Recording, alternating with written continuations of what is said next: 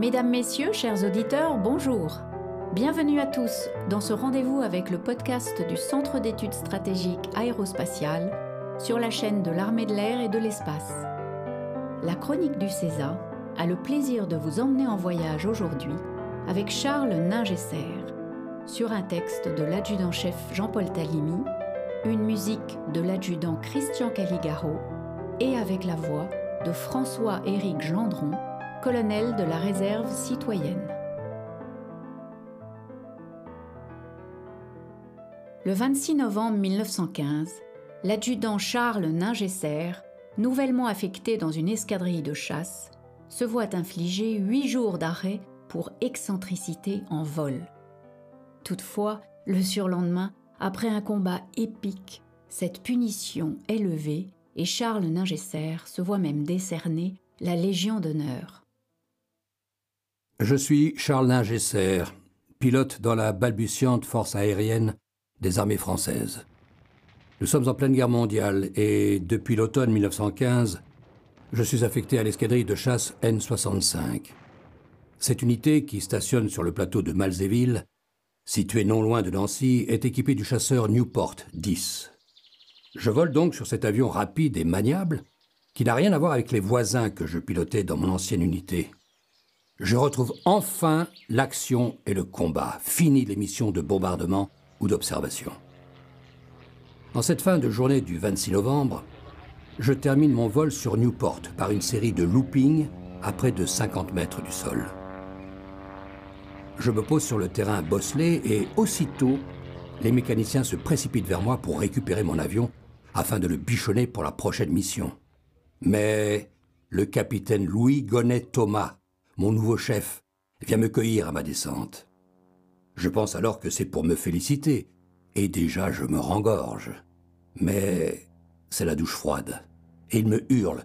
Si vous voulez faire l'acrobate, c'est sur l'ennemi qu'il faut agir, et non pas ici. Je lui réponds Bien, mon capitaine. Et m'adressant à Pochon, mon mécano, Fais le plein, je dois obéir.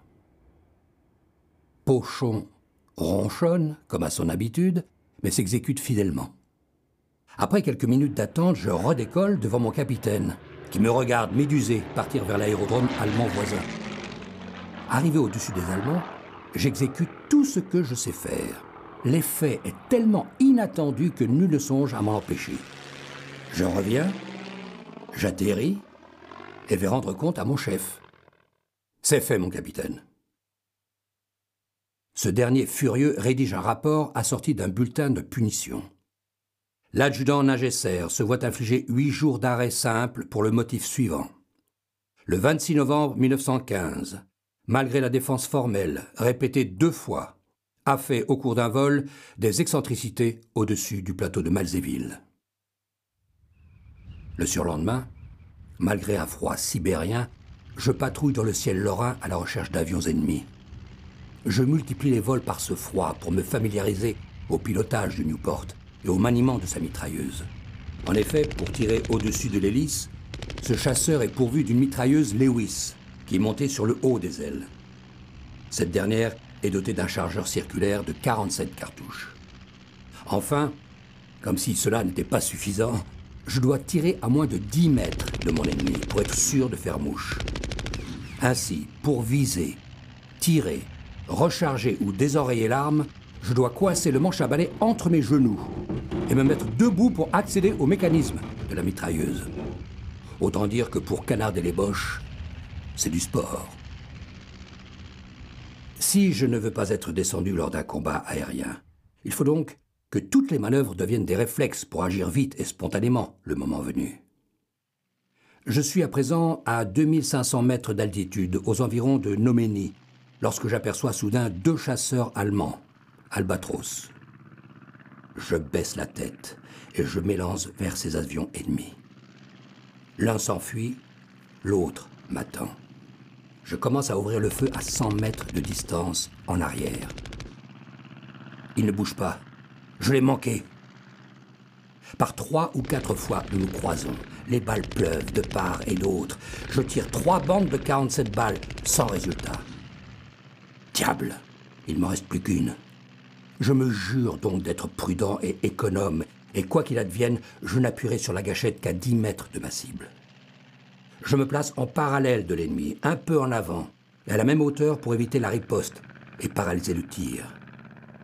Jugeant le moment opportun, dans un de ces renversements sur l'aile qui me valait avant-hier huit jours d'arrêt, je me laisse glisser au-dessous de l'avion. Sentant l'adversaire si proche, j'éprouve la tentation de tirer et dois mobiliser toute mon énergie pour ne pas accomplir le geste qui, maladroit, pourrait sauver l'ennemi. Celui-ci pense sans doute que je me mets à l'abri et que je n'ai plus de munitions. Il continue à épuiser ses projectiles en vain. Je me rapproche, insensiblement, en cabrant, et bientôt je ne suis plus qu'à 10 mètres de l'avion. J'abandonne alors ma direction, je me lève, vise, et commence à tirer mes 24 dernières balles, toutes ou presque, porte. L'avion allemand pique du nez, à plat moteur, le pilote est tué. L'appareil tombe comme une pierre devant moi, et je ne l'évite qu'en faisant un crochet. J'ai une vision atroce, effroyable, que je n'oublierai jamais.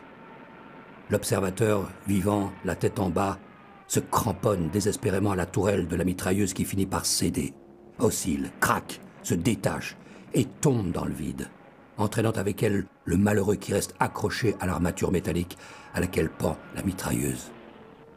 Ce corps gesticule affreusement, comme un gymnaste accroché à un trapèze, tandis que l'avion poursuit sa descente, prend feu, se met en vrille et va s'écraser au sol.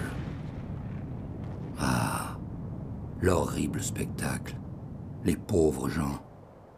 Malgré la joie d'avoir remporté ma deuxième victoire aérienne, je ne peux effacer la vision de cette chute hallucinante du malheureux observateur allemand. Je rentre donc un peu triste au camp d'aviation. Le soir même, une note de service rédigée par le commandant de l'escadrille déclare Les huit jours d'arrêt de l'adjudant Ningesser sont levés par le commandant du groupe en raison de sa prouesse de ce matin. Et encore mieux, je suis proposé pour la Légion d'honneur qui m'est accordée le 8 décembre 1915 avec une citation à l'ordre de l'armée. Pilote détaché sur sa demande, d'une escadrille actuellement à l'arrière, n'a cessé depuis son arrivée de rechercher l'occasion, volant jusqu'à 4h30 par jour, malgré la rigueur de la température. Au cours de son dernier combat, a donné l'épreuve des plus belles qualités morales, en approchant jusqu'à 10 mètres l'appareil qu'il poursuivait, essuyant son feu sans répondre jusqu'au dernier moment. A réussi à abattre son adversaire, dont l'appareil a pris feu et explosé devant nos tranchées.